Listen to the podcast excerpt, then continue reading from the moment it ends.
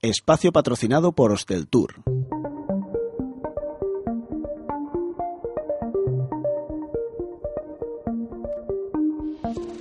Apuntes para el turismo.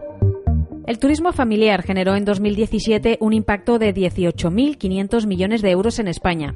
Hoy hablamos de viajes en familia, webs de reservas, el negocio de la siesta en los aeropuertos y viajamos a Japón.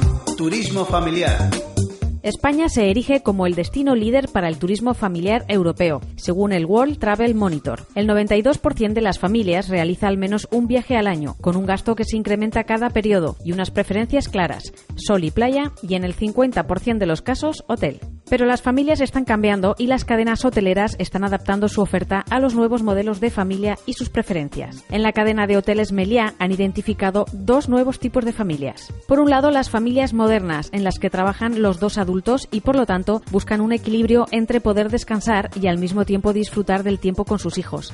Suelen irse de vacaciones una media de dos veces al año, con una estancia media de entre seis y ocho días. Pensando en este segmento, los hoteles diseñan programas de entretenimiento infantil dentro de sus instalaciones, actividades deportivas o incluso programas formativos como cursos de cocina, medio ambiente, etc. El segundo tipo son las familias multigeneracionales, respondiendo a la tendencia creciente de irse de vacaciones con los abuelos, que además suelen ser los que pagan. En estos grupos de turistas, los mayores participan en muchas de las actividades destinadas al disfrute de los niños, de ahí que los hoteles estén diseñando programas de animación para todas las edades. Por ejemplo, Melia ha creado la figura del superabuelo con el fin de garantizar la diversión en familia y la creación de momentos especiales en las vacaciones.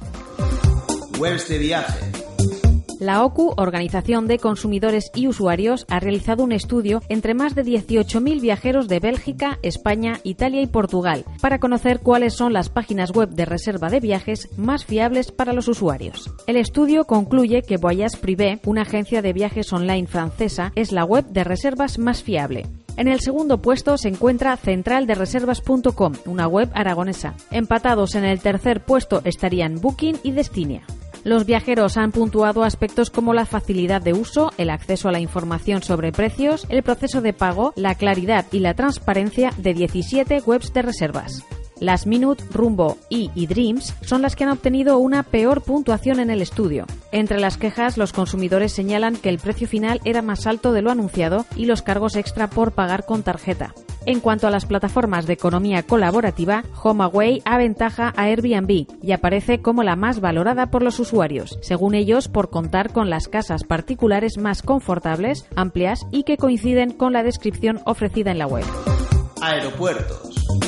Un 10% de los 667 millones de pasajeros que pasan por los 52.000 aeropuertos del mundo son viajeros en tránsito o en conexión y de ellos el 2% sufre retrasos o cancelaciones. Un estudio de Skyscanner asegura que el 36% de los viajeros ve la necesidad de espacios de descanso en los aeropuertos, mientras que en una encuesta llevada a cabo por el portal sleepinairport.net destaca que el 90% de los pasajeros estaría dispuesto a pagar un precio razonable por poder echar una siesta entre vuelo y vuelo. Siguiendo esta idea, la startup europea AirPod ha lanzado un prototipo comercial de su cápsula de descanso, entretenimiento y trabajo en aeropuertos y que dará paso a partir del próximo otoño a su implantación en fase de pruebas en varias infraestructuras de Europa, incluyendo España. AirPod es una especie de cápsula que puede colocarse en espacios públicos para crear un entorno privado. Cada unidad dispone de un asiento que se convierte en cama. Tiene wifi, aire acondicionado, purificadores de aire, cargadores eléctricos, almacenaje para objetos personales y pantallas con información sobre vuelos y conexiones. Sus creadores aseguran que revolucionará el tiempo de espera de los pasajeros aéreos y lo convertirá en el negocio de la siesta en aeropuertos.